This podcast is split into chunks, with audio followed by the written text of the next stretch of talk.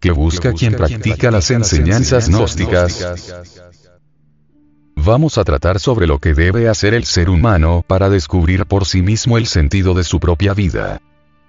Porque nosotros estamos viviendo en este planeta por algún motivo, para algo, por algún factor especial. Vamos a tratar sobre lo que el ser humano debe por vía directa saber, conocer lo que posee, sin el proceso deprimente de la opción.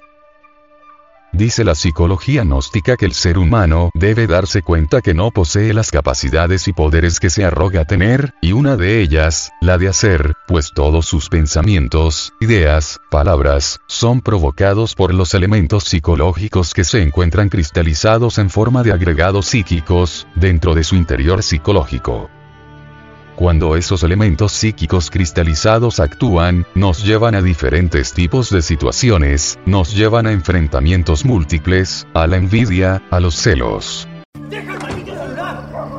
¡Deja el maldito celular! ¡Ya me tienes cansado! ¡Deja el maldito celular! Al orgullo, lujuria, pereza, etc. Obviamente, cada uno de esos agregados o yoes psicológicos manejan las energías mecánicas del cuerpo físico, como la energía que se manifiesta en nuestro sistema nervioso. Alguien podría verificar esto si observa a una persona poseída por el yo de la ira. ¡Deja el maldito celular! ¡Deja el maldito celular! ¡Ya me tienes cansado! ¡Deja el maldito celular! Por ejemplo, Observará que la expresión del rostro es tensionada, verá la tensión muscular facial, la tensión de los ojos, la inyección sanguínea que aparece en ellos. También podemos observar en esa persona su descontrol nervioso, debido a la tensión nerviosa que le está produciendo ese yo psicológico podemos evidenciar dentro de nosotros mismos mediante la autoobservación, que cada uno de los yoes psicológicos maneja a cada momento y sucesivamente nuestra humana personalidad. Debemos comprender que el ser humano en realidad nada hace, nada puede hacer, lo que él cree que hace en realidad le sucede. Cuando piensa, lee, escribe, ama, detesta, emprende guerras.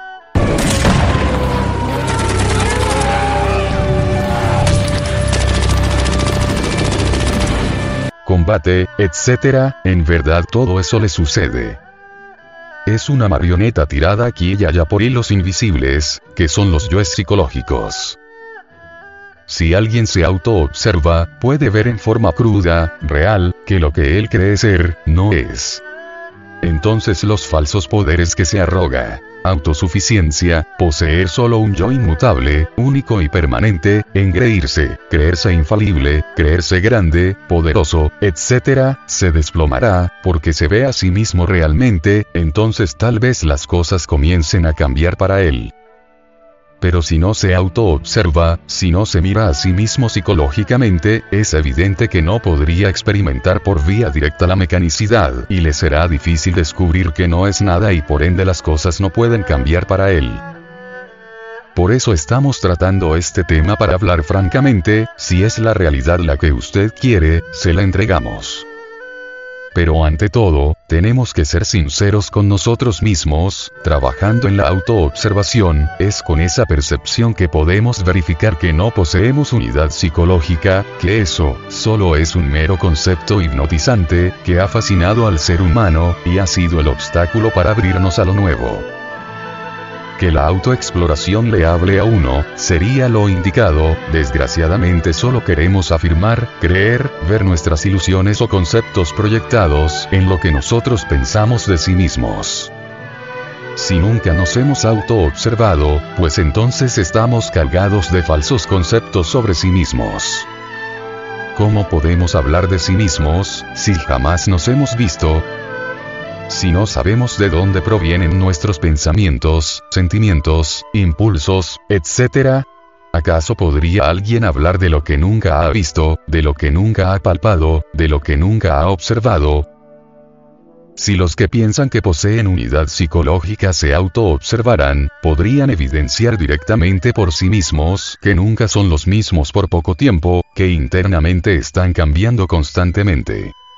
En un momento es una persona amable, en el momento que sigue es una persona orgullosa de su posición social o de su saber, poco después es una persona que sufre, porque unas palabras duras le hirieron el amor propio y así sucesivamente casi sin término. Es claro que mediante la autoobservación, cambiamos fundamentalmente todos los conceptos equivocados sobre sí mismos, y como resultado experimentaremos concretamente que no poseemos verdadera unidad psicológica. Cada idea, cada sentimiento, cada sensación, cada deseo, cada yo amo o yo no amo, no se encuentran ligados entre sí, ni coordinados en modo alguno, cada uno depende de la supremacía del otro y entran en franca contradicción el uno con el otro trayéndonos tantas dificultades y amarguras. En este sentido, el ser humano es semejante a una casa en desorden donde en vez de un amo, existen muchos criados que quieren siempre mandar y hacer lo que les viene en gana. ¿Qué es lo que quiere la Gnosis? Enseñarnos las técnicas para despertar la conciencia. Normalmente uno piensa que posee conciencia despierta. Nada más falso.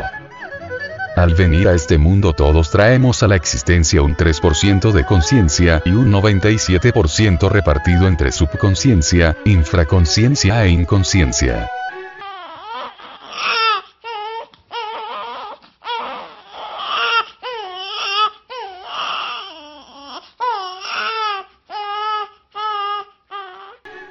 3% de conciencia puede ser acrecentado si eliminamos los yoes psicológicos, si eliminamos las personas que viven dentro de nosotros mismos, pero este es un trabajo que no es físico ni tampoco mecánico. Solo a base de trabajos conscientes podemos emanciparnos del yo, de nuestros errores.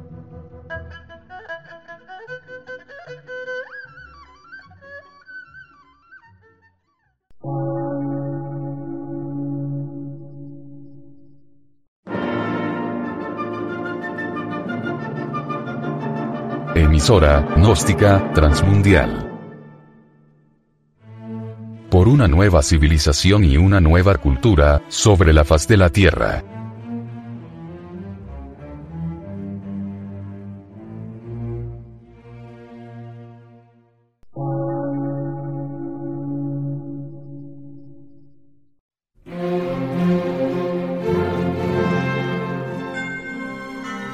De radiodifusión científico, artístico, místico y filosófico. De la Asociación Colombiana de Centros de Estudios Gnósticos, Antropológicos, Psicológicos y Culturales. A.C.